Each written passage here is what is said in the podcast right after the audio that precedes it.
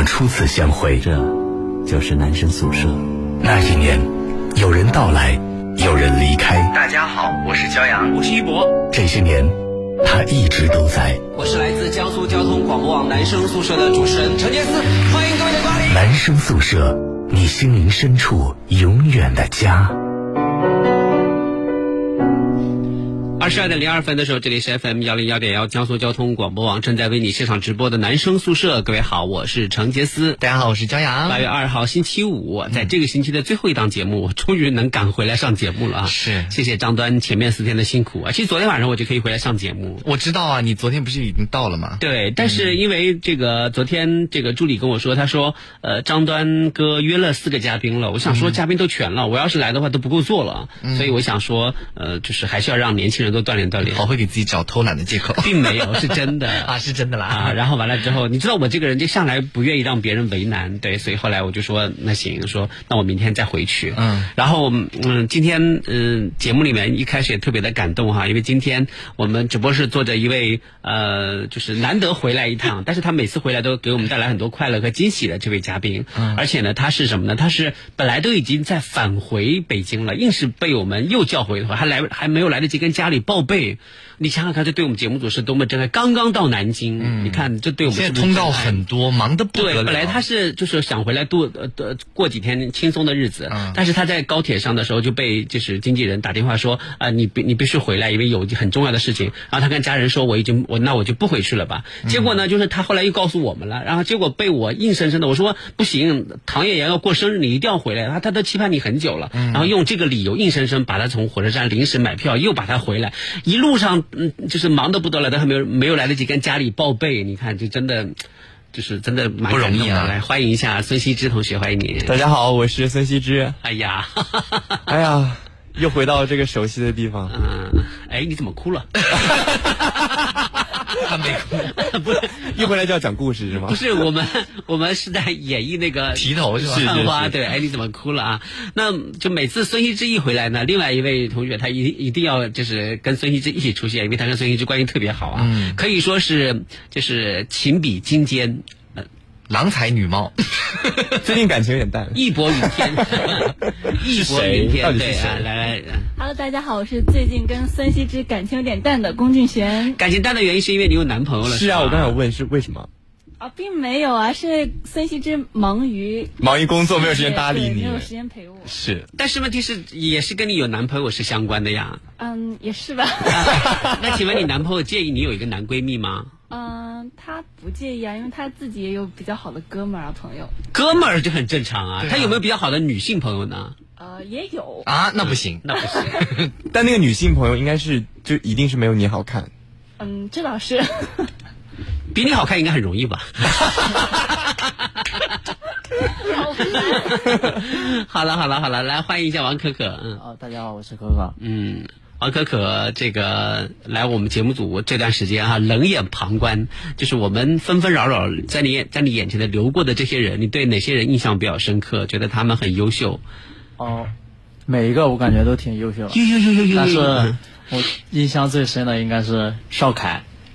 邵凯是哪位啊？是谁啊？王邵凯是吗？对啊，对对对对，他为什么会觉得他特别难忘呢？因为他很自律啊。啊，是哦，我想起来了，你一说自律我就想起来了。他每天晚上都要跑步，你知道吗？对对对。有一天他生病躺在床上，我说你不要休息一下吗？他说我马上出去跑步去了。不舒服都要跑步。对，很可怕。对，自律的人很可怕，所以他将来我觉得会有很大的成就。一定要自律啊。对，自律的人确实。羲之啊，要自律啊。我非常自律，我每天都要吃饭，还要上洗手间。我超自律，坚持的很好。对对。好了，今天星期五依旧是我们的情感专题哈。我们的情感专题呢，希望收各位朋友呢，呃，我们来看一下啊，这位 说老大你不在的这几天，让我看到了交往网的未来。以张端为代表的这群年轻人，在不久的将来应该可以顶起一片天呢。现在就能顶了？不，你说错了，因为这些年轻人很难顶哦。不是这些年轻人，这些年轻人我在的时候他们也来好吗？啊，对，对不对？说的好像这个我不在，这些年轻人才出来一样。我在的时候他们也来，只不过呢，这个呃，就是主要看张端，嗯，对不对啊？但是我我好像也收到一些听众的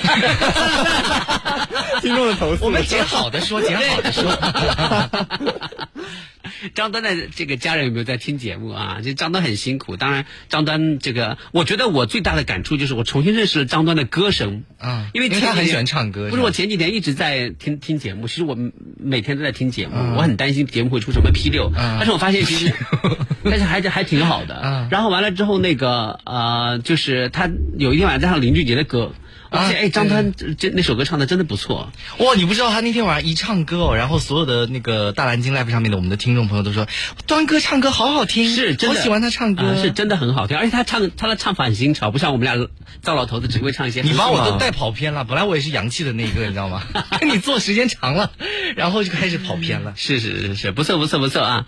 好的啊，今天是情感专题，欢迎各位通过我们的江苏交通广播网的官方微信公众平台上的大蓝鲸 Life 来跟我们进行交流。你看，有人问张端呢啊，嗯张端结束了代班的这个生生涯，就暂时休息休息、啊。对，可能要喘口气，对啊，泡个澡什么的，休息一下，放松一下。是的啊。首先来看到的是这个，呃，接下来这个第一条啊，这位朋友给我发送留言，他要说的内容是这样的，他说这个呃，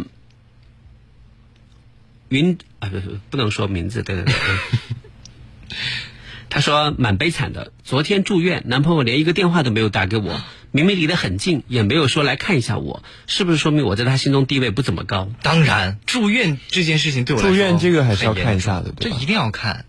比如说杰斯老师住院了，那我一定会去看看他，对吧？为什么角色你说点好话不行吗？我说假如嘛，假如对吧？不管他是因为什么原因，我觉得住院对于任何一个人来说都是一件还算比较大的事情吧。是就关系好的肯定会去看看，对就带点东西什么的，对，带点东西啊什么什么的，就表达一下自己的心意。不管男女朋友之间你都不去看的话，我觉得你男朋友非常有问题。好好想一想，他这两天你住院的时候，他在干什么？好可怕。怎么像一个侦探小说？如果他侦探跟故事，别的女生就出去吃饭了，或者看电影，对吧？那就更严重，那就不得不分手了。也有可能是其他女生住住院，她需要去看，更严重啊！就跟他谈就要住院。那也不行。反正我觉得住院不必须得看，而且何况还是在同一个地方，对吧？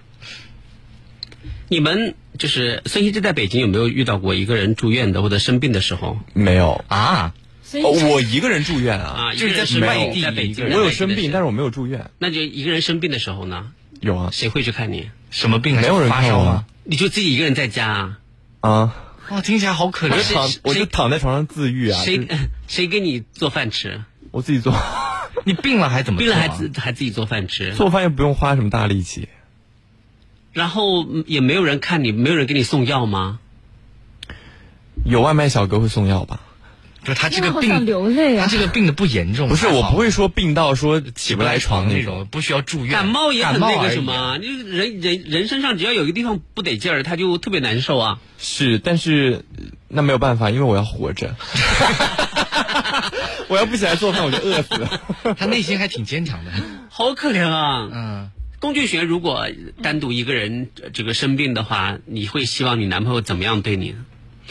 我单独一个人生病，那肯定希望他能来看看我，陪陪我。就会就是希望他带礼物来吗？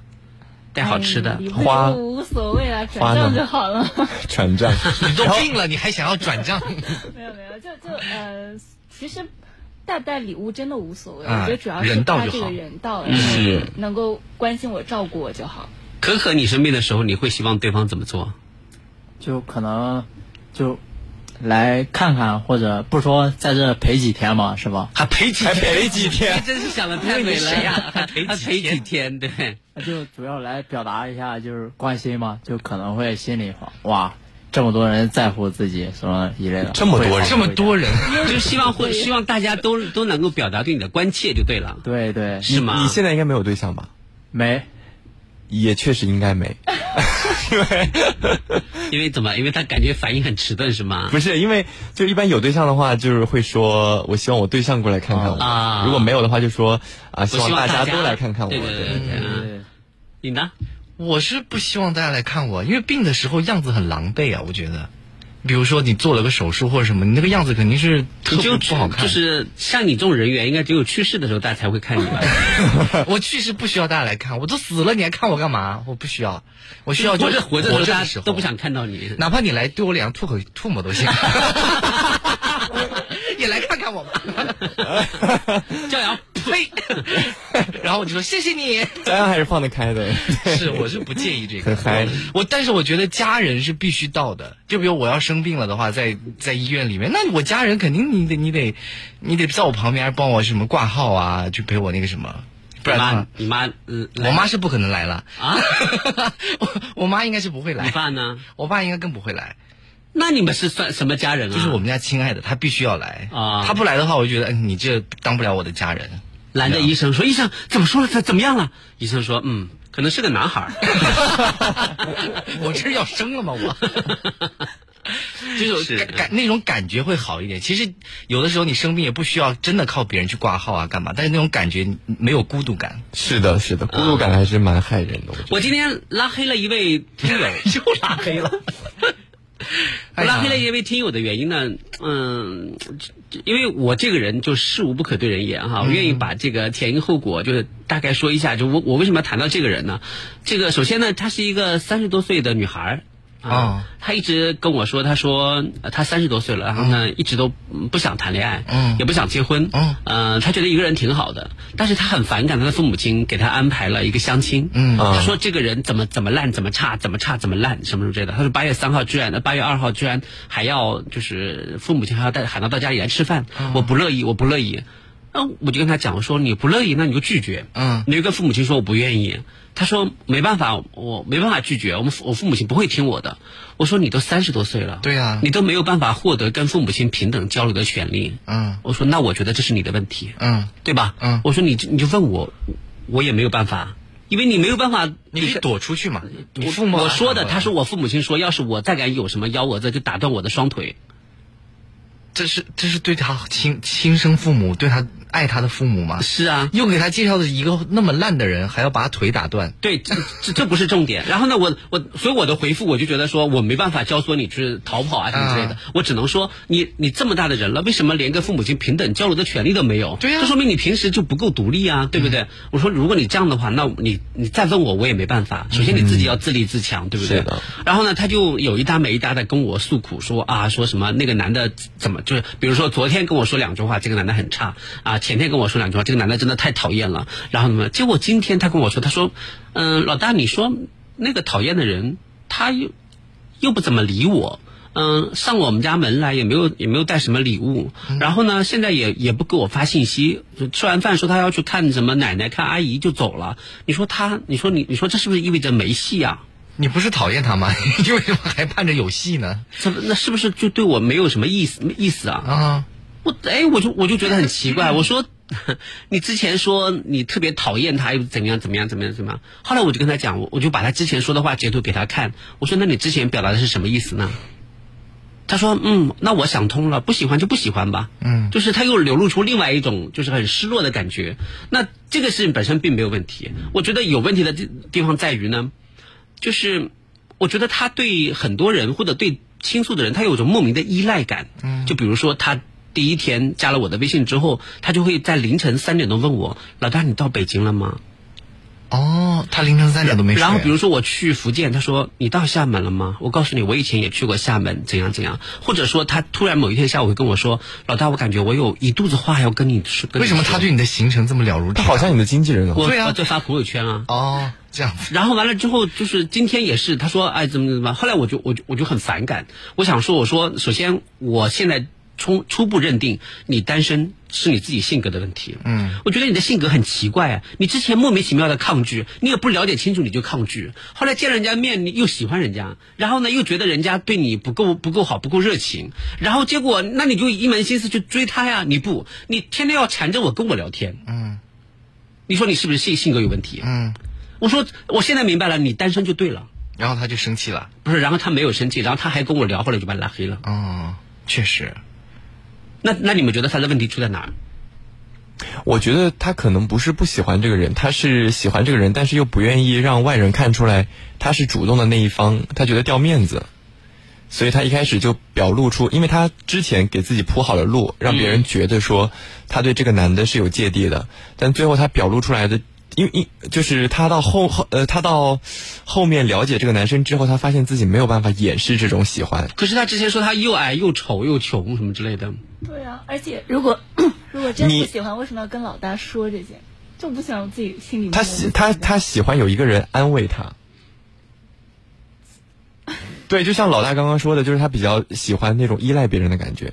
你觉得呢？我觉得他挺闲的，每天脑子里面可以想到这么多七七八八的事情，还不如自己找点什么有自己的爱好啊，比如打打球或者出去逛逛街，哪怕看个电影，找点自己喜欢的事情做一做。就我想说的是，在追逐感情的路上，千万不要就是出现莫名的分叉。比如说，打个比方，如果你真的觉得这个男男孩好，那你事无巨细的就应该去跟那个人分享，对不对？对你要你要你去找他，他不找你来找他，你不要事无巨细都来跟我分享，对，是不是？你你为什么在这样姨妈笑看着我？叫姨母笑。可是如果我跟他分分享了之后，然后他又对方不回，对啊这那的，那表示对方对你没意思、啊。对呀、那你表示对 对方对对你没有意思啊，对不对？这么简单。你又不愿意，对不对？那这这假假设是还是要看对方是一个什么样的人。对，假设孙羲之，比如说你你你你就是你喜欢一个人，你不停的要跟对方怎样怎样怎样，可可是如果你不跟对方分享，哎，你找另外一个人事无巨细的分享，你把你的感感情或依赖感移移到另外一个身上，却喜欢的另外一个人，你不觉得这个感觉分裂很精神很分裂吗？对，像在像像在对像在说一个故事，感觉是不是？对所以我我就觉得我我就直言跟他说，我说你单身到现在，可能就是因为你性格的原因，没有一个男生可以可可以接受就自己的相亲对象把所有的心理心理的事，或者是就是呃黏着另外一个男男人去跟他事无巨细的分享，这这这本身不正常。我说我再说我也没有闲的。我说哦，对，他说，呃，老大你在吗？我有一肚子话跟你说。我说有事儿就说事儿，谁跟你有一肚子话要说？说的好像要聊到天亮似的，我挺害怕的。聊到天亮变成一团烟。对不对？我就是直接跟他说的，因为我觉得有点暧昧了。你你是不是觉得这种感觉就没有必要？你你喜欢这个男孩，你你有什么感情？你你就永远把所有的水都冲他泼，你不要泼到我身上。到最后，人家万一你们真的有什么事，人家会以为我在干嘛呢？啊，对对对对对，是的，所以你这方面瓜田李下你不做好，那作为一个女孩来说，你轻易的把你所有的感情就是各种寄托，那就是那就不对。嗯，对不对？谁愿意自己的女朋友会是这样的一个人？所以我觉得，我个人觉得，就是我拉黑，其实不代表我对你有多恶感。我我觉得也是是时候让你自己反省一下啊，醒一醒你到底应该用什么样的方式去对待一个呃跟你相亲的人？嗯，是不是？如果你喜欢他的话，你用什么样的方式去接近他，而不是一边一边在埋怨对方不理你，一边就一个另外一个男生去关心他的起居生活到哪儿了？你到酒店了吗？你到酒店了？你嗯，到了酒店我才放心。你是我妈呀。打个打个比方啊，并不是说一定一定是是这样做了啊，但是你你不觉得就是有点夸张，是不是？对，也凡事要有个度，尤其是和陌生人交流的时候，嗯越过那条线就不太好了。千万不要觉得，千万不要觉得说，杰斯老大，我是因为信任你，我我是因为关心你，对不起，我不需要这样的关心，啊，我不需要，因为我觉得我这个人，我就是世界上很强大的一种生命。嗯，你不关心我，我活得更好。除了身体不好，哪儿都好。身体也还不错。是啊，我们来看一下啊，这位朋友说，我爸爸总是不太理解我，比如说我的爱好啊、兴趣什么之类的，交流挺费力的。啊，就我也有这个问题啊。之前还有一个朋友说，我爸总是不喜欢我听男人宿舍，说每次发现了都把我的收音机砸掉，还说说很多难听的话。哇，砸掉，这么激烈啊！他他他爸可能说了说说的话比较难听，意思是说你中了什么毒了啊？谁什么什么能听出听出你的丈夫来啊？听出你男朋友来，就类似于像这样的。哦，你爸说的是对的，不让听就别听了呗，非要我们这里有一个很好的男孩叫王可可，帮你介绍一下。帮你介绍一下，对，是对你遇到这样的情形怎么办？我爸妈也很多东西不理解，我不需要他们理解啊。你做自己喜欢做的事情，干嘛非要全世界的人都来理解你呢？他不理解就不理解呗，你做你的，他不理解能怎么样？他会有什么样的行为出现再说。不需要任何你很多人，但我可以理解那种，就是每个人做一件事情都希望得到所有人的理解，但这不可能啊，总会有人不理解你啊。你就算像孙羲之这么优秀，背后也会有人说他不好。嗯，是不是？太多了，昨天刚讲过你坏话，所以不需要他们理解，他们他们理解就理解，不理解你就无所谓，不理解拉倒呗。很多年轻人。他们现在还没有办法做到完全不在意外人的目光，嗯嗯确实完全不介意不不在意外人的目光。那尽量有有的时候，楠楠会跟我们一起出去玩，去游泳什么的。他也介意，然后完了之后，当当就是我的侄子就会说：“嗯，你也去游泳啊？这么腿这么粗。他什么时候变得这么爱讲实话？” 我们家当当现在说话很毒很毒辣，是不是？是不是跟你学的？我看就是跟你学的。也 有可能平时节目听多，然后和骄阳学的。没有，然后完了，你知道吗？他说，呃，就是我不是出去出差有个合影嘛，然后刚好我两边站的都是很个子很高的人。嗯他说，哎呀，你看看，你看看你，说两颗大白杨中间夹个呃，这中间落个大白熊，大白熊还蛮好的，说我是夸胖你啊什么什么又肿，脸又大你。也是黑熊。他说：“他说这里头形成一个 V 字形，什么之类的。啊然后说说楠楠说啊，你要跟我们去游泳，嗯，我腿好粗什么之类的。然后楠楠就会说，那我不去了。我说为什我说为什么？他说我胖，嗯，不好出去。我说，然后我就开始跟他说，嗯说为什么要介意那个对，为什么要介意他的目光？你看你朝阳哥，朝啊阳哥哥，为什么我变成对不对反例了？？长那么丑，不还活到现在？你这样的教育是错的。要活到现在，我跟你说，现在只有你能记忆他的仇恨。你不是要记，你应该跟他说，你说，你说我说，你看，你看你你朝阳哥哥，什么的什么东西都都不健全，那他还能活什么叫不健全？我很健全。思想也不健全，各方面都不健全。你应该你应该有跟他说，缺陷功能也也有缺陷，对。什么？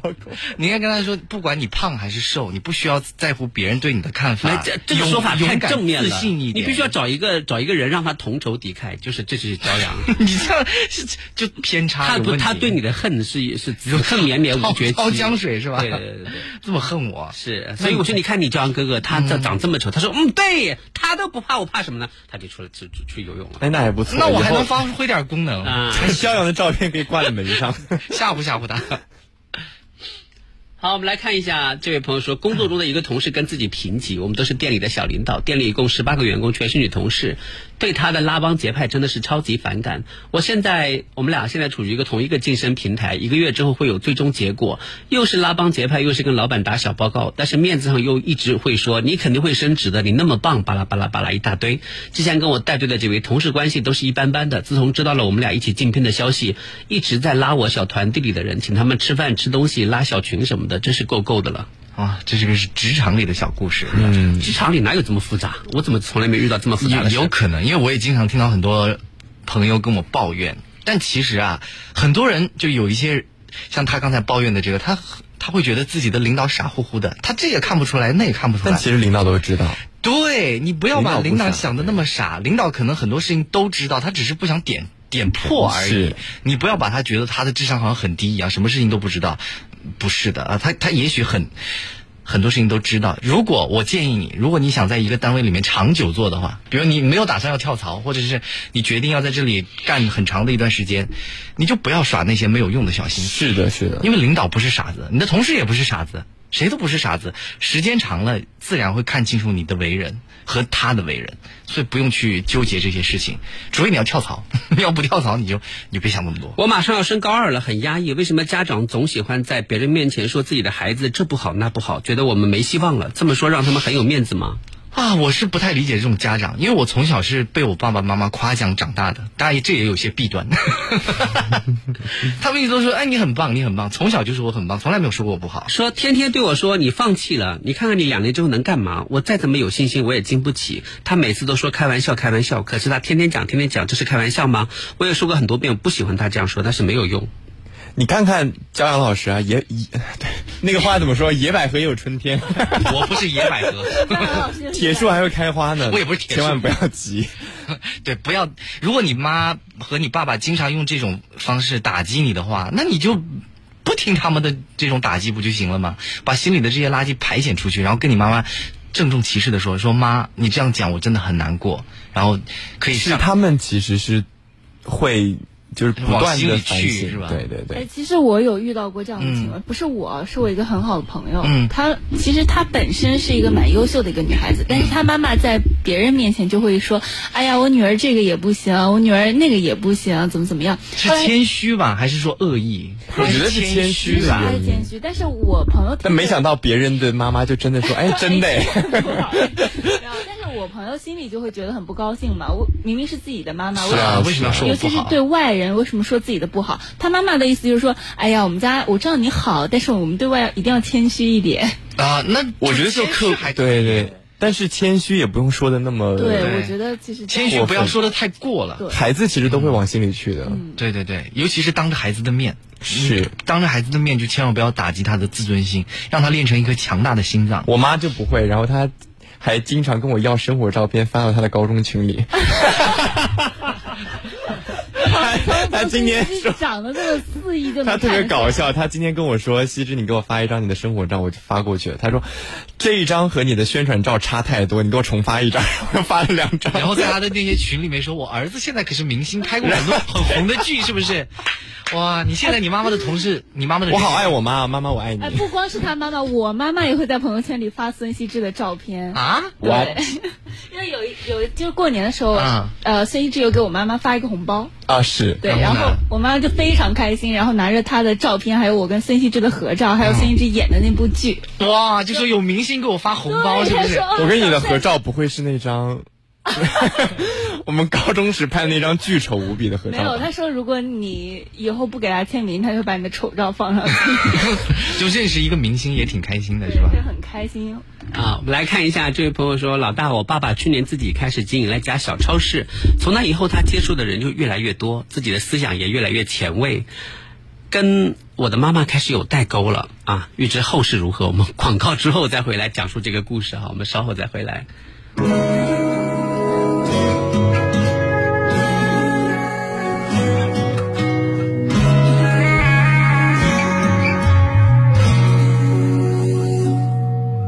个简单的问题，什么是爱情？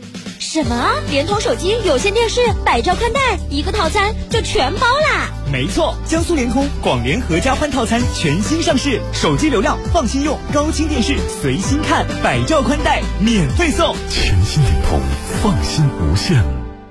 我实现了车厘子自由，我实现了养车自由。途虎养车，小保养只要九十九。我喜欢小众品牌，我更爱国际大牌。途虎养车，大牌小保养只要九十九。养车就是途虎，途虎养车。这个七夕，我能想到最浪漫的事，就是和你共饮新德斯，果香浓郁，更适合中国人饮用。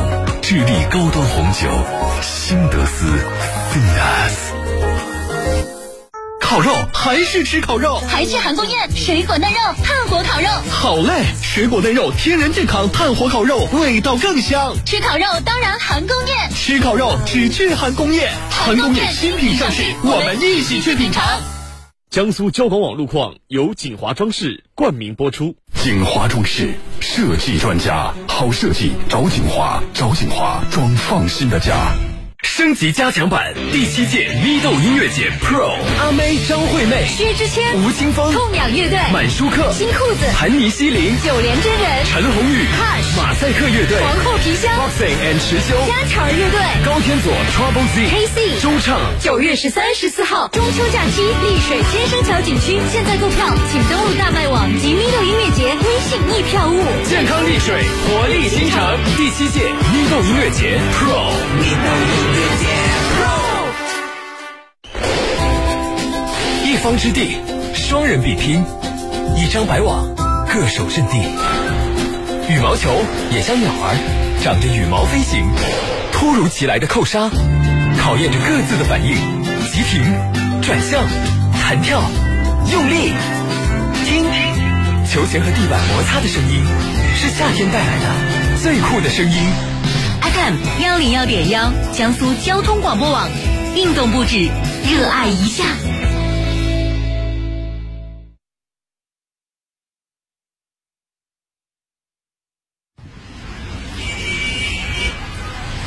再次回到这个阔别几年的城市，一切都是那么熟悉。你好，请上车。哎，你怎么哭了？没什么，只是想起了在男生宿舍陪伴下度过的那几年时光。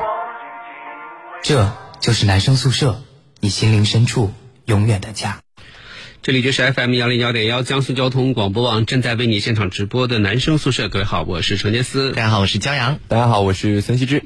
大家好，我是龚俊璇。大家好，我是王可可。好的啊，我们接下来把刚才那位这个呃说爸爸的相关事情的留言把它读完。对啊，呃，这位朋友是这么说的，还说爸爸呢开了一个小超市之后呢，呃，就飘了，就不是接触的人比较多，思想也越来越前卫了，跟我的妈妈开始有代沟了，还经常在外面应酬。就算是回来了，跟我的妈妈感觉也没什么话好说。于是我的妈妈现在就非常的焦躁，经常疑神疑鬼，怕我爸爸会产生外心，两个人好像陌生人一样。但是我也不知道该怎么调和他们，而且也经常不在家，就怕他们这样会越来越严重。老大帮我想想办法。哇，哎，其实我是建议他可以、呃让他妈妈去报一个什么兴趣班之类的，培养一些妈妈的兴趣爱好。对，侦探班之类的。呃不不不不不，我一直都觉得去调查老公或者调查自己老婆有没有外遇这件事是太傻了对，了，很没有意义。因为他要有很像 FBI。这这他要有外遇的话，你怎么拦都拦不住。他不他没有外遇，你怎么调查也没有用。所以你不用去调查，而是做好自己就好了。就是他真的有的话，你就考虑考虑我能不能原谅他啊。如果我能原谅他，那我们继续过；如果我不能原谅他，那我要就赶紧找下家考虑一下也不也不是要找下家，就考虑考虑我自己的和我家庭、我孩子的问题。我曾经读过一部穿越小说，这个题头怎么那么熟悉呢？然后就是写说两个人在就是特别辛苦的时候，大家就是在种地的时候，嗯啊，就嗯、呃彼此就互相扶持，然后是怎样怎样。但凡只要就是家境稍微有点改变，或者或者老公在外面就是赚了大钱，嗯，然后就立刻就要娶妾啊，就要就要怎怎样怎样啊，就是呃就可以说很多有一部分男人的劣根性就是可以共患难，但不能同富贵。对。而且就说实话，就开个小超市，就你看把你嘚瑟的，还、就你你你连你对他的形形容都都很高端，什么思想越来越前卫了，这个开超市没有任何关系，好吗？买菜的可能都是教授吧？是对啊，你你开超市来买东西的人跟你能有什么交集？你现在就思想就越来越前卫了，这还只是开个超市，你要让你开个商场，你不得飘啊？嗯，对不对？你要你要让你开个商场，开个德基那样的商场啊，你你你你你眼里还还还能够容下你你就是你的老婆和你女儿啊？就是。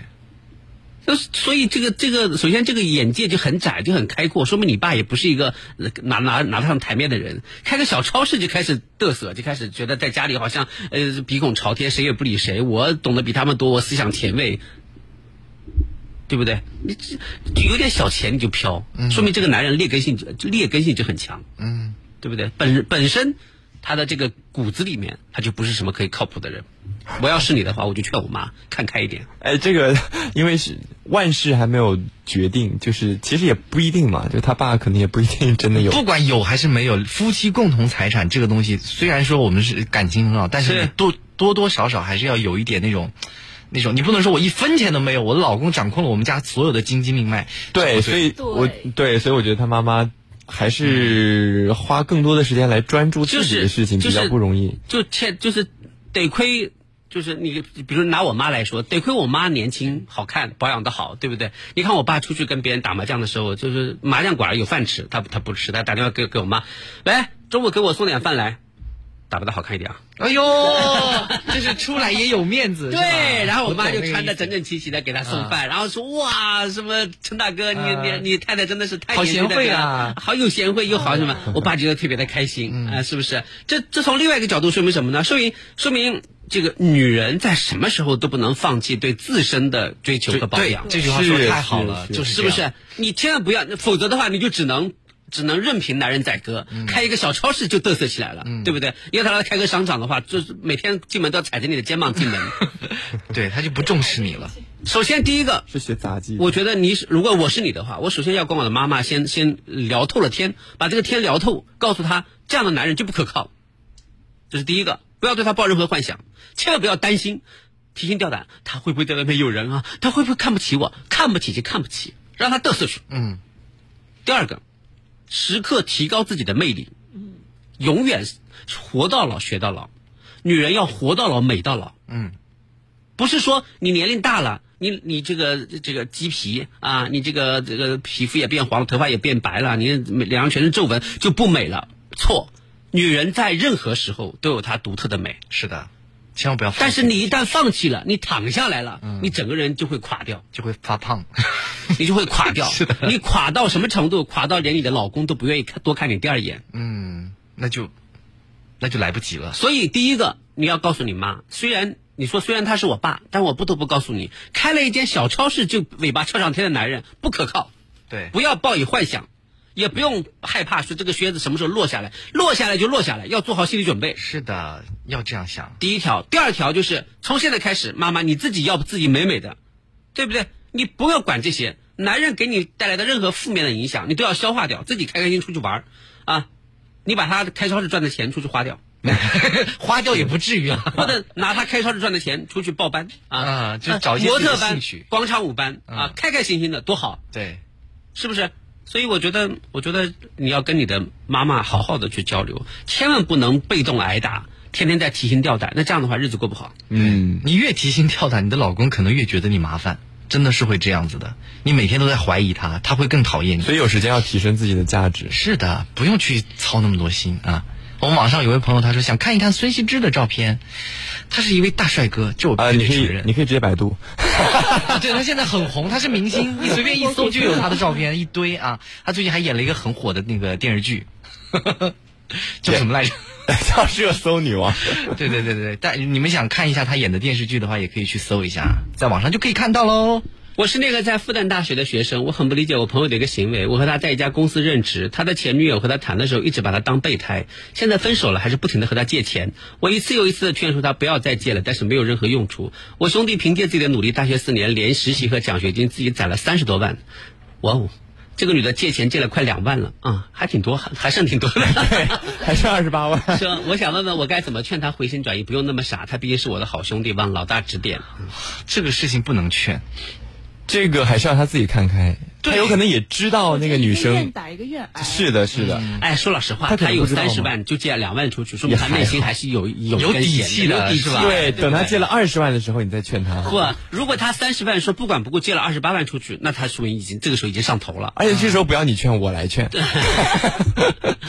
所以我觉得，我觉得他说不定他内心还是有那么，只不过他嘴硬而已。，对对，就比如说你跟他说，他说哎呀没关系啊，他毕竟是我的前女友嘛，我爱他，我就喜欢借钱给他。其实他内心深处也是有那么一一一点小小的希望警或什么的戒线的。就是他有底线，他知道到什么地方可以不借。嗯，这这种事情，如果你说那个女生的坏话的话，你们两个兄弟的关系可能就对会变得不好。嗯所以不要去劝他，因为他你点到就可以了。你说，哎，你老是这样借钱，会不会什么什么？他不听，那就那就不要再说了，让他去，嗯让他去借。同时也给他多介绍一个更优秀的女生给他认识。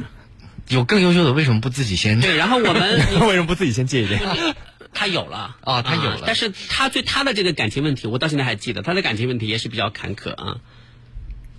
他呢，之前他曾经跟我们说过，说他的女朋友啊，就是他呃嫌他念研究生的专业不太好，哦，一直一直要他换专业，他也很苦恼。后来他想了想，就决决定不换这个专业了，然后女朋友就很生气，后来他就跟女朋友分手了。嗯，然后分手之后没多久呢，女朋友的闺蜜来找他，后来他就他们就在一起了。跟闺蜜在一起了。是，嗯啊然后结果呢，女朋友就知道了以后呢，就硬说是她闺蜜就是做了他们的小三，啊然后就不停的散播散播关于他们俩的不不好听的一些话，他也很苦恼，他问我该怎么办，我说活该。这种事情就得承受一下啦。对啊，这个事儿你你很难不让别人去嚼舌根，是因为嗯，这种事情你做都做了嘛，你还不让人家说一说吗？但尽管可能他不是小三，我内我知道心内心很很委屈啊，她很她说我我我们明明是分手分干净了以后才分开之后你内心觉得干净就干净啊，因为每个人内心才是最重要的。你管人家怎么说呢？因为你不管怎么解释，人家才不相信呢。对这个确实是没有办法对，。留言可是可以压死人的，你就不要听就好了。那如果有人有人这么跟可可解释，你你会想选择相信吗？嗯，我这个的话看关系吧。就看那个跟你解释的那个人的关系。对，你看他那口才，他能解释出啥来？就是就是 说不出就来的。是和我解释这件事情的人嘛，就是如果关系特别好，然后我可能就是站在个人角度可能会相信他。但其实我觉得别人的感情生活，我插手也没有用啊。对为什么要插手别人？谁跟我说我都不信，我还是要亲眼所见才可以。我觉得是无所谓，不管是分干净还是没分干净，你哎们在一起是幸福就好。孙艺驰为什么人家找的张照片看起来像孙卓奇啊？那真的很丑那张。不丑啊，这不就花美男吗？在一个花里面，有有朋友在网上把孙兴之的照片搜出来，发到了大蓝鲸 Live 上面啊，是一张，这应该是一张。行了行了，P 成这样了就。但这张真的没这有是这是很久以前的照片了，没有本人好看，我觉得这个是很久以前的照片了。嗯，还有朋友在问老大，请问一下，孙兴之参演了什么什么 Boss 要娶我吗？啊，奈何 boss 要娶我吗？啊我没有演，但正好是 是跟你们公司是搜狐的剧，对对对啊对对，里面很多人是搜狐的艺人。那你为什么不参与呢？他因为这部戏呃拍这部戏拍的时候我还没有签搜狐，哦，去年八月份之前就已经拍好了。拍了，还没上映而已。是啊，是啊，好，我们来看一下啊，接下来这个朋友说啊，这个刚才那个朋友又说了，说其实我的妈妈就是放弃自己平时的保养了，我们平时也劝她多多保养，但她总是不在乎这些，平时也也跟她说在家里躺着享受空调电视，花的也不是你的钱，干嘛不享受？但是她总是为我爸考虑，所以就是就没办法做自己。对，哎，我想知道这位妈妈有自己的职业吗？没有吧？应该，啊，嗯，家庭妇女。嗯，也家庭妇女其实也是一种职业，也挺辛苦的。挺辛苦，而且对很不容易。对但我还是觉得女性还是要经济独立才行，因为在家里面待久了，实话说，你难免会视野会设想外面的世界是而且什么样。视野会受限，嗯，对就，看得不够开阔。是对，接下来这位朋友说的事情呢，就比较有重磅炸弹了啊！说呃想了很久，决定还是要跟你们一吐为快。我把耳朵掏一下，稍等。好，你说。说，呃，我跟我的女朋友经历了好多才在一起，然后这当中呢，有我自己呃，就是曾经出过轨啊，啊？然后 女朋友也出过轨，对，也有他曾经出过轨。哦哟。但是经历了历经这种种劫难之后，我们还是决定一起好好过日子啊啊！我虽然这个呃工资不是很高，但是我觉得呃我们俩平时零零用够了。但是我觉得我女朋友总是没有办法安静下来，她总是今天跟我说我们要去这去这这这玩明天要去那玩儿，今天要去这个城市玩儿，明天要去那个城市玩儿。我第一要工作，嗯第二我也没有那么多这个奢侈的一些想法，嗯而且她动不动说要买这买那，就觉得嗯特别特别的就养不起了呗。对，就觉得她的这个消费观点跟自己有很大的差别。嗯，然后呢，当然没有办法满足他，而且去劝他。呃，女朋友当然也不开心，但是最近这段时间发现他突然多了很多新衣服哦，啊、从头到脚都多了很多新衣服。然后呢，这些新衣服都是名牌，嗯都是名是吧？而且我发现他手机也换过了，还莫名其妙多了一个平板电脑。嗯，然后他觉得这些钱从哪儿来的？是的，然后我就问他，他他说啊、跟妈妈要了几千块钱，然后呢，怎样怎样怎样，但是我我很想相信他，可是我觉得他们家条件并不是很好，他妈妈绝不会同意他在有手机的情况下呢给他换个手机，并且再为他换一个平板电脑，嗯。所以我心里面一直就放了根刺，然后终于在就是上个星期他睡着的时候，我用他翻了他的手机记录。不，是我原来都可以看他的手机，嗯。现在都看不了了，哦他把手机换密码了。换密码了，换这个指纹密码了，所以呃，就是我曾来睡着之后呢，我用了他的这个手手指，啊，指纹解锁啊，哦，这样子啊，用手指放在那个上面。打开了他的指纹，然后我就看了一下，看了之后我觉得非常颠覆我的三观。他现在同时和两个年纪比他都很大的老男人在聊天，而且他一他他的聊天的功技艺非常的就是技巧非常的好。哦呃，除了就是向对方坦诚自己就凄惨的家境之外，还动不动就说最近很不快乐，因为最近手机摔摔摔坏了也没法去修，对方就就会立刻转一笔钱过来给他修手机，或者甚至跟他说换一个新手机。嗯，还有说呃说说起来很可笑，我这辈子都没有坐过飞机，好想出去玩儿。嗯，对方就立刻给他发了一些行程安排，说我们去哪哪著名的风景区去旅游旅游城市去玩儿。哇然后呢，呃而而在另外一个人身上，呃他也是，呃，呃关键是当对方转钱给他，他总是说，嗯，不要不要，我这样算，我要收你的钱，我这样算什么啊？嗯，然后点了收。我觉得这不是我就是印象中的女朋友，而且我也觉得这样很危险，所以我就我就在有挑了一天跟他就是摊牌了是吧？就摊牌了这件事情，然后他不说话，他一直在哭，他哭的这个哭哭的就是不能就是不能控制。他说：“你以为我想这样啊？要不是因为我家里穷，我怎么我怎么会这样？”他说：“我也不想什么什么，可是我也想跟别人一样，我穿好看的衣服，我怎样怎样怎样。”他说：“我嗯、这个我我想我我想过我自己的生活，怎么了？有什么错吗？”理直气壮的啊，对对，然后就我就觉得心里面很难过。现呃，我们现在是处于基本上处于冷战的状态，我想分手。但是我想在分手之前，呃，你们说我要不要呃，就是通过各种方式报复他？不是报复他，是警醒他，让他以后不要再这样。然后我当时就给他回我说：“你觉得什么样的方式可以能够警醒警醒他？”他说：“我把这些聊天记录啊、截图啊发给他的爸妈，或者发给他的老师、同学，会不会不会就会警醒他，让他以后不要再做这样的事情我？”觉得不要这样做吧，警不警醒他我不知道，但是他恨他会骂你，恨你一辈子是肯定的。他会骂你，确实是对他。肯定会恨死你的。就我觉得，嗯，这个女生就实话说，她也是靠本事吃饭。他即使做的不对，她会聊天，就是她和这个男生一定不是一路人，这个没错。嗯，但是，嗯，你把这些截图发给他的老师、家人、朋友，这其实是毁毁了他的一生。对他可能这一时的错误，他以后在某一个时段他会自己清醒过来，而且他现在做的这些事情对还是不对，他以后自己会得到应有的结果，不需要你去通过这样的方式来毁掉一个人。我觉得对他来说，要承担的东西太多了。可可呢？我感觉这种故事就存在于小说中了，然后哦，可不是存在小说中哦。人感觉像 艺术来源于生活，对，然后然后我感觉这个男生就是可能就是他们两个生活的三观不一样吧，就是对对生活的追求也不一样，嗯，然后但是也是劝他不要这样做，因为毕竟一个女孩子，你要是把她的这些行为告诉她身边的朋友和家人的话，她可能就无法接受，然后就可能做一些消极的事情。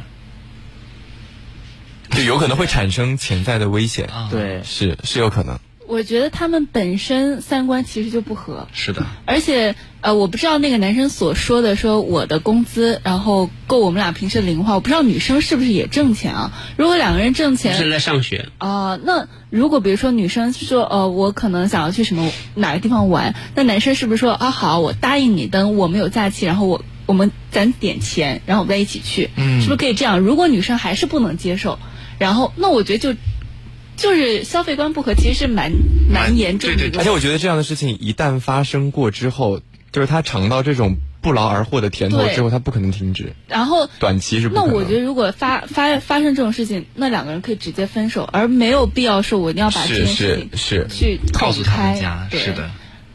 我是觉得，如果你想警醒他的话，告诉他家人是不行的，就也没什么用。对，你可以给他看一些案例，比如说 那些，比如说那些骗女骗子最后都被抓起来啦，或者什么就很惨的去吓吓一下。他，然后打印下来不下不，她不是女骗子哦，因为因为此时此刻这个女孩已经跟一个大叔去了上海了，去了上海了，嗯，那还是女骗子呀。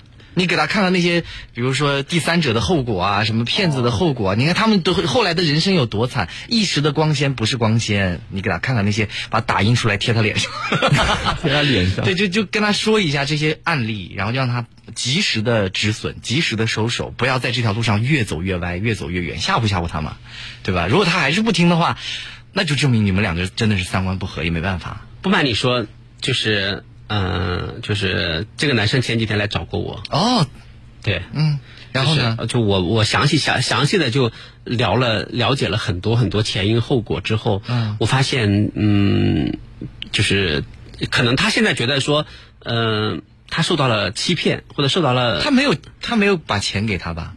就是这个男生，他在他身上也用了很多钱了，哦，也花钱了。对对对对，他会不会也是其中被骗的一个？他以为自己是正室，对他只是那个分母当中的一个而已。但是他现在觉得，就是我说，他说如果只是这样，现在这样只是分手的话，他第一他觉得是为他好，是警醒他。后来我就跟他讲，我说你把这些虚的都抛开，你为什么到底要这么做？你是不是觉得心里面有有气撒不掉，怨恨他说是啊，啊这就是报复的一种方式对呀、嘛我说你这这其实是报复啊，对，就报复。然后他就问我该怎么办，我我我不知道我我给他出的提的提个提的这个建议对不对？我说是这样的，如果对方真的是爱着你，但是他还就是做这样的事情的话，那我觉得这是他自己选选择的这种这种畸形的道路。嗯呃我劝呢，我劝你最好现在就就是悄无声息的离开。嗯，他说啊，难道不应该大吵一场吗？我说是这样的，悄无声息的离开。如果他心里真的有你的话，那么你的离你的悄无声息离开对他来说是一种最大的折磨。对，这才是，这才是就是对就是对他最好的回答。嗯，最最最经典的打脸就是我悄无声息的离开，我不给你任何的回应。啊，你既然要过这样的生活，那就行，那就这样好了。然后我就离开。我觉得好残忍哦。其实我觉对得真的沉默是最可怕的。是沉默是最可怕的。就当然可能我说的我我这么出的主意，就是呃这个男生他并不认同，因为他体会不到那种感觉。他说、他说他就是想报复一下，对啊，他说。离开了那还那还有什么啊？我离开了之后他又不难过，他什么什么什么之类的你。找他借笔钱再离开。我说你为什么总是要让换一部手机。对你总是要让别人难过呢，对不对？如果他真的这个那个什么，就是他自己其实也意识到他现在做的事情是不对的。如果你离开之后，他可能近期不会觉得难过，时间长了他一定会觉得难过的。嗯，他一定会想到说，当年曾经有个人曾经愿意愿想想静下心来跟我好好过日子，但是被我赶跑了。嗯，那我觉得他自己心里面一定会就是因为这种自己的选择的过错而就是处于处于一种惩罚的自我惩罚的这种状态。我觉得这这已经就是惩罚了，已经很严重的惩罚了。对你千万不要再去做这些就是摆在明面上的这种伤害的事情，没有必要。跟他撕破脸，你也得不到什么，你害了他，你自己也没得到什么呀，对吧？这你真是没必要，你离他远远的就好。然后那个呃，这位朋友说。C K 说：“听了这个兄弟，我感觉我好多了。为什么？可能他也有也有故事的经历吧。M 二说：“如果是我，我就直接离开。”啊，白云悠悠说：“不能用这种方式警醒吧，但也不好放手不管。其实说真的，你就是管没有用的。对你管不了啊，对方不会那个什么的，就像孙一这，就像朝阳说的那样，就是，呃，就是从古到今，所谓的这种金丝雀呀、什么，它是没有什么好下场的。是的，你一时的光鲜亮丽，那又怎样呢？就你跟你跟你跟对对方各取所需，对方利用完了腻了之后，迟早会把你一脚踢开。对，还是没价值。好啊，我们来看一下，好多人都在发孙羲之帅气的照片，你看，果然大明星就不一样哦，在网上随便一搜，就这么多照片，还都是那种那种艺术照。他自己发了蛮多吧也也有生活照，好，你们发的都是对的，这就是他。你们可以在评论里面说一下他的缺点。没有缺点。好的啊，我们来看一下啊，接下来这个朋友啊说，呃，奉了这个上级的命令，我要跟我的兄弟单位某一个人去进行沟通交流，然后呢，对方说话就特别特别的没有礼貌啊、我我已经打了打了很详尽的招呼，也把我的来意说的很清楚，对方都是哦，是吗？就这样，啊然后我我今天又再度问他，我说呃，请问一下刘总，上次说的那件事情，呃，你们是怎么安排的？对方说什么事情来着？嗯嗯他说我又重复了一遍，然后对方又没有信息了。嗯然后我晚上我又问他，我说刘总怎么样了？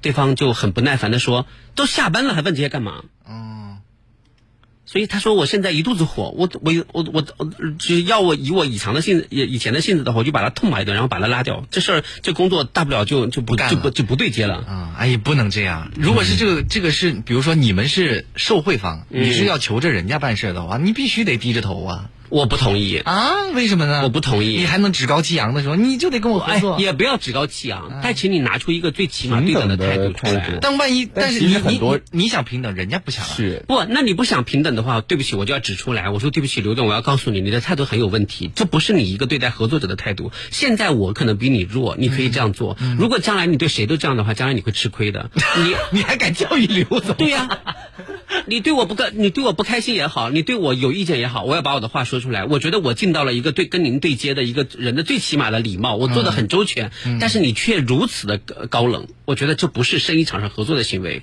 对不对？那刘总就说把他拉黑，不跟他合作。那不合作就不合作，那我也要告诉你，你这样做是错的。那万一你因此丢了工作的，对呀无所谓，我我这个觉得其实坚持我心中坚持的道，我相信这个世界上所有的这样，就比如说打个比方，我举一个不太恰当的例子啊，嗯很多人呃就是呃都都非常的这个呃就是呃赞同我们国家的外交的政策，就不管大国小国，一律平等地带，平平等对待，我觉得这就是外交的这种最最起码的尊重。同样用来进行社交也是一样的，不管你是有钱没钱，大单位小单位一视同仁，大家都要那个什么。你可以面对大单位的时候更热情一些，没问题。嗯，但是你面对小单位的时候，你也不要就是就是摆出一副就是后娘面孔来，就是特别爱理不理的。那这样说明你人品有问题。对，是的，但是人人都做到这样可能很难，就会有一些人他他会比较那个一点。而且有时候坚持原则，你要付出代价的。对，坚所以持所以代价看你能不能。所以大家就有的时候，我觉得整个社会的风气就是这样啊。如果一旦是有求于对方的话，比如你是乙方，对方是甲方，对然后就就一定要摆出一副就是呃逆来顺受的感觉。嗯我从来就不，你当然不了，因为你有足够的实力了。对你底气比他们足得多啊，就我你底气很足啊不不，有时候我也会损失很多，所以比如金钱啊什么之类的。但我觉得就是有的时候，比如说。甚至对方一个小小的一个一呃一个一个就是小年轻刚入职的，就在群里面就就是趾高气扬，就觉得说啊你们都是乙方，我是甲方，我就怎样怎样怎样，说话就特别不客气。比如我我我举一个小小的例子，就是嗯，比如说我们我们在一个商场做活动，对吧？然后呢有几块板就是被小孩子嗯就是就是踢掉踢到了一个就是就是场地中间，嗯然后呢。就我我因为我们当时人都走了，我们也不知道，对吧？后来就是呃巡场巡场的这就就就这个小年轻看到了之后，就大半夜十二点多在群里面说，请你们立刻派个人过来，把这个三个板给收拾干净。嗯，后来我就跟他说，我说现在工人师傅都已经休息了，嗯而且你们那个地方离市区有四十多公里，哇，我说这实在是不方便，要不这样吧，我们明天早一大早过去，趁没有人的时候嗯再把它收拾干净这不是合情合理吗？对不对？他说我不管你们，我现在跟你们说，请你们立刻派人来收拾干净。好凶哦！后来我我也就不管不顾了，我说对不起，请收回你的就是这么这么这么严肃的语气。我再跟跟你说一遍，如果你你当真有职业道德，你是为了我们的合作考虑的话，就几块板，你自己就可以把它拾起来。他说这不在我的服务范围之内。那你就等我明等我们明天早上明天早上再去收拾。那领导会说我啊，他让我今天晚上就要把它收好。那说你就说你好了，说的是你又不是我。也对，说的也是啊，好有道理。所以，所以就是我，我当时就特别生气。我说你怎么可以用这样的态度？说工人师傅怎么了？工人师傅就不是人吗？对，人也要休息，要睡对不对？你都十二点多了，你让人家打车四十公里跑过去，再四十公里回来，我说你真是好大的脸呢。嗯，哇，你好凶哦！那后来他怎么办？后来他就说啊，我告诉你，你你你以为你是陈杰斯有什么了不起的？是不是？哇，他这么厉害啊！这么厉害啊！我说对，我告诉你，在这一点上，我就是很了不起。因为我因为因为我我勇敢的替工人师傅着想了，嗯走遍天下，我也觉得我的道理是对的。嗯，然后他怎么回啊？然后他就说：“老子还不干了。”我说：“你不干是你的事情。”我就肯定是年轻人吧？对呀、我说你不干，赶紧换个人来，嗯，对不对？你要是觉得觉得你理亏理亏了，好，我现在就把我们今天对话的截图发到我所有的朋友圈和微博，让网友们来来来评论，你敢不敢？嗯，他就不说话了，哇，这个人戾气有点重哎，我觉得对他好凶啊，对不对？所以我觉得不管怎么样，不管怎么样，你都要跟所有的人平等相处。是的你可以对比如说你认为重要的人更热情一些，这没什么，嗯这很正常。但是你对弱小的人不可以就是恃强凌弱，是的对对对。好了，结束我们今天的节目啊！我是程杰思，我是江阳，我是孙希之，我是龚俊贤。我是王可可。好的，让我们星期一再见啊！拜拜，拜拜拜拜拜拜